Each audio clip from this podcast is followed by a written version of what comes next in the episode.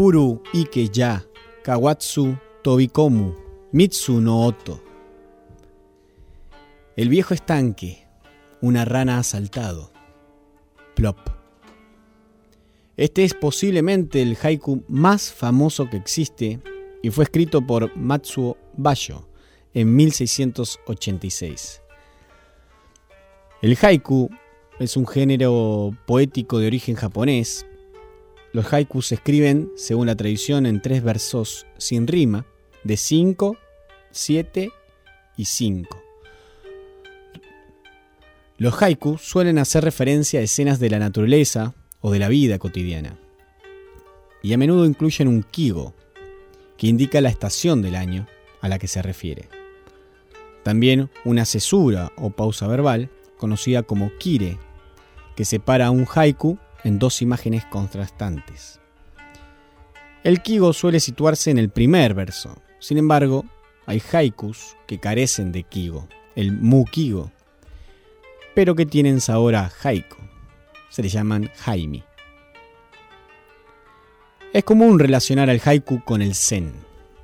Sin embargo, aunque el zen utilizó el haiku para la difusión de su filosofía, dista mucho de ser el origen del mismo. La vinculación con el zen se produjo cuando en el siglo XVII Matsuo Basho, monje budista, popularizó el haiku en Japón. En el siglo XX, Daisetsu Teitaro Suzuki, gran maestro budista zen, enfoca el haiku como una expresión poética del zen en su obra. El zen y la cultura japonesa.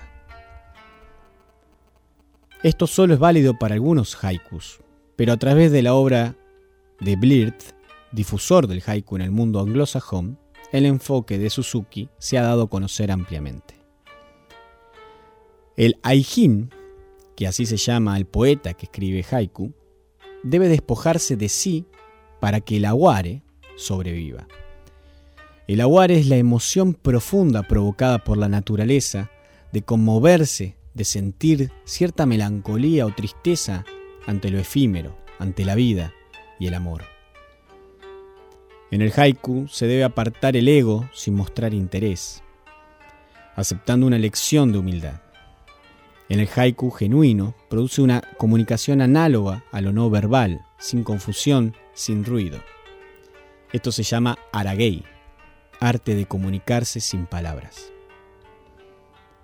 La cultura japonesa es probablemente la única del mundo en la que ha arraigado y se ha extendido la costumbre de redactar, además de la última voluntad, un poema de despedida de vida que parece reflejar, más que ninguna otra cosa, el legado espiritual de los japoneses. Todos tienen su poema de despedida, que a veces componen poco antes de morir o mucho antes de que llegue el momento con la conciencia de que ese es su Jisei. Con el fin de acompañar el haiku, muchos poetas realizan una pintura, generalmente sin demasiada perfección.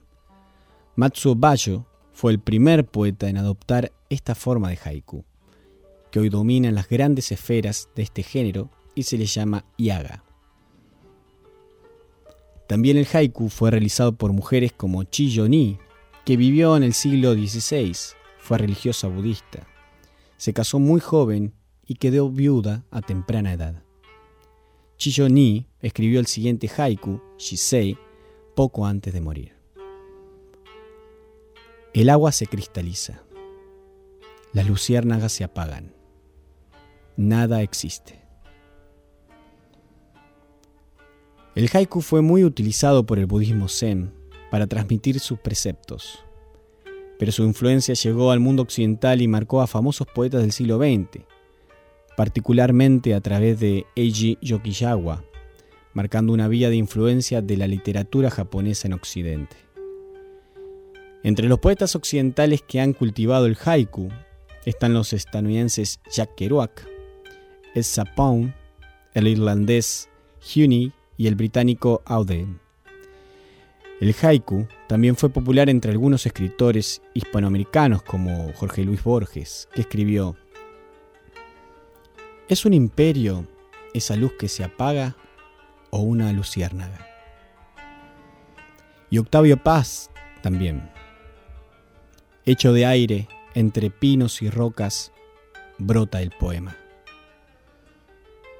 El uruguayo Mario Benedetti se enamoró del haiku y escribió un libro dedicado a este arte llamado Rincón de Haikus. Hay pocas cosas tan ensordecedoras como el silencio.